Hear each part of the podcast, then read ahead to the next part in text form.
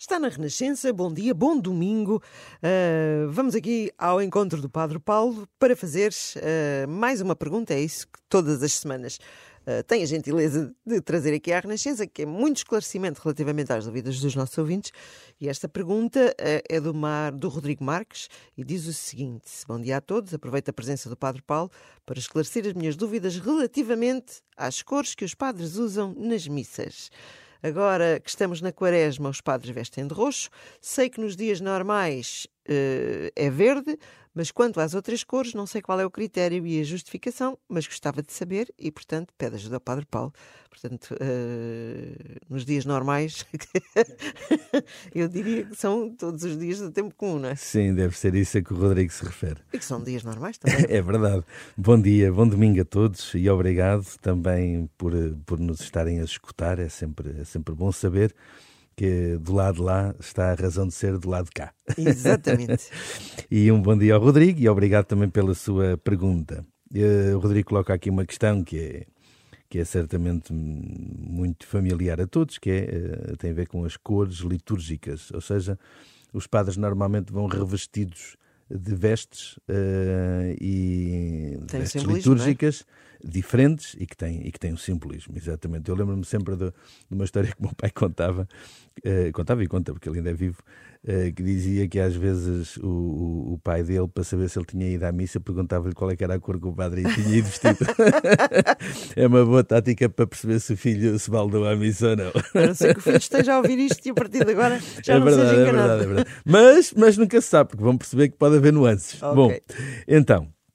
Efetivamente, eh, as cores litúrgicas são reguladas pela Instrução Geral do Missal Romano e, que, e que, no fundo, estão, estão definidas em função uh, dos tempos ou uh, festas que se celebrem. E são, assim, regra, regra geral, mais, de forma mais comum, quatro cores, que são mais usadas. Depois tem duas outras que existem e que podem ser também usadas. E depois ainda existem outras que já são mais raras, mas também podem ser usadas. Mas vamos começar pelas mais comuns. Temos quatro cores mais comuns. O roxo, como o Rodrigo eh, falou, e que estamos agora a usar, eh, estamos no primeiro domingo da quaresma, e portanto começamos a usar esta cor roxa, que para além de se usar na quaresma, usa-se também no advento, são tempos assim um bocadinho mais austeros, de maior interiorização, porque preparam festas importantes, um, e por isso esta cor também tem um significado de penitência, de recolhimento, de purificação da vida, de uma interiorização de um, de um, tempo também penitencial, que é o que acontece, por exemplo, neste tempo de quaresma, quaresma, que é um tempo penitencial.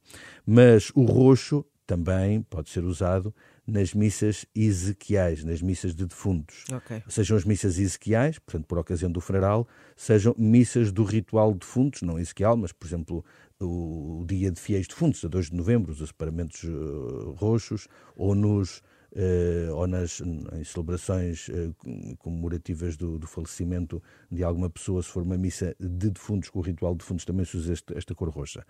De, de, referir também, e aqui já vamos para uma exceção, para uma outra cor que pode ser usada, no caso dos, das missas uh, de defuntos, também pode ser usada a cor preta, que antes da reforma litúrgica era a cor normal do ofício de defuntos e que depois da reforma litúrgica passou a ser passou a poder ser usada, a serem usadas estas duas cores, o roxo ou o preto. Bom, voltamos às cores normais. Portanto, esta é a que estamos agora a usar. Normalmente, hum, existe a cor mais, mais, mais comum, que o Rodrigo também falou, uh, mais comum porquê? Porque se usa mais tempo ao longo Exato, do ano. mais dias. Porque nós temos 34 semanas do tempo comum, e portanto 34 semanas é muita semana, uh, e durante esse tempo a cor verde é a cor uh, comum. No fundo, o tempo comum, nós, o, o, o, tema dos textos bíblicos tem muito a ver com o anúncio do reino, o apelo à conversão, enfim, o, processo de, de adesão à própria, ao próprio anúncio da boa nova de Jesus, e portanto o, verde também pronunciando esta esperança na vida eterna, fruto também do, da cor, de ser a cor da natureza e esta esperança de uma, de, da vida, acaba por ser a cor usada em todo, este, em todo este tempo em que o anúncio do reino em ordem à participação plena nesse reino, acontece. E daí esta relação com o verde. Depois existem duas outras cores que estão associadas a festas uh, e, uh, e a celebrações mais, mais específicas. O branco, que é a cor mais importante na, na, no, no, no, rito, no rito litúrgico, que é usada em todos os tempos festivos, portanto, estamos a falar da Páscoa e do Natal, os tempos festivos da Igreja, e também em todas as festas que nós celebramos, sempre que celebramos a festa uh, de, um, de, um, santo, desde que ele não seja mártir, porque senão tem outra cor, mas de um santo, uh, em, em, dias uh, de festas de Nossa Senhora, usa-se também a cor, a cor branca. Uh, que Agora que está a dizer isso, o Padre Vitor de facto de vez em quando vem a celebrar aqui e diz hoje estou de branco porque é o dia de São... É a memória de São não sei o quê, ou é a festa de não sei ou a é festa isso. de Nossa Senhora. É isso mesmo. Exatamente. Uh, depois existe o, o, vermelho, que é usado nas uh, festas ligadas à paixão do Senhor, porque tem a cor do sangue, ou as festas ligadas ao Espírito Santo, porque tem a cor da, do fogo. Uh, e a, a, símbolo das línguas de fogo no, na, na, no, dia de Pentecostes desceram sobre os, os apóstolos e Nossa Senhora reunidos no cenáculo. E, portanto, o vermelho está associado a esta parte mártir, uh, seja do próprio Cristo, e por isso em Domingo de Ramos, na Paixão do Senhor, em Sexta-feira Santa da Paixão, na festa da Exaltação da Santa Cruz, na festa das Cinco Chagas do Senhor, tudo o que tem a ver com a Paixão de Jesus, vermelho uh, ou tudo o que tem a ver com a participação nessa paixão pelo martírio. Portanto, as festas dos mártires também é vermelho. Uh, por exemplo, os apóstolos, exceto São João, que não foi mártir, todos os outros foram martirizados. Quando celebramos a festa de um apóstolo, celebramos com vermelho, porque eles, para além de serem apóstolos, foram mártires. Repito, tirando São João, uh, que, não, que, não, que, é, que é usada a cor branca, cá está, que já explicamos, festa dos santos. Uh, e é usada também nas festas do Espírito Santo, por exemplo, uh, nas missas evocativas do Espírito Santo ou na festa do Pentecostes, também usamos o vermelho. Falta-me aqui tocar uma cor, que há bocadinho quando falei da quaresma e do advento devia ter tocado e esqueci-me, que tem a ver com uma outra cor que, podemos ser, que pode ser usada. Já falei do preto e há também o rosa.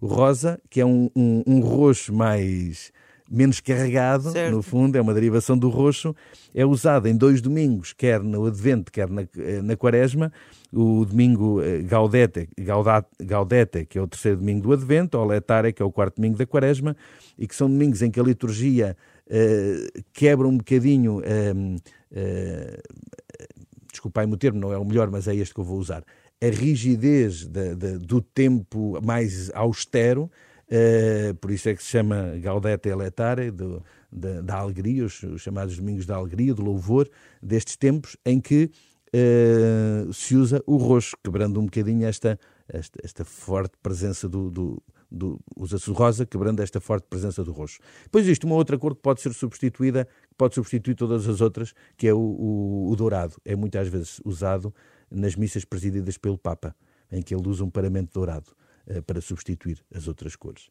Mas isso já é mais, mais, mais extraordinário. Ou também o azul. Nos santuários marianos pode ser usado o azul. Às vezes, quando há uma missa, por exemplo, de Fátima, e às vezes vem que os paramentos são azuis, porque nos santuários marianos pode ser usada a cor azul quando se está a celebrar uma festa de Nossa Senhora. Eu já estava aqui a tentar lembrar-me se já é, tinha. É muito raro, é muito azul, raro, é muito raro, é muito raro. Mas os mais comuns são aquelas quatro sim, cores sim. que todos nós conhecemos. E, e essa, essa forma de, de, de, usar as cores é universal, ou seja, em todo o mundo a metodologia é a mesma, o racional é o mesmo? É, é. O que pode acontecer é que, por exemplo, nós aqui em Portugal estamos uh, a celebrar, uh, por exemplo, um domingo e usamos verde, e, por exemplo, em Espanha, nesse país, celebra-se a festa de um santo espanhol okay. muito importante, que é padroeiro de uma, de uma diocese, e nessa diocese usa-se branco. E quando nós aqui estamos a usar porque, o verde, porque no fundo eh, há uma festa especial naquele lugar, porque há celebrações especiais por países ou por regiões ou por dioceses próprias da tradição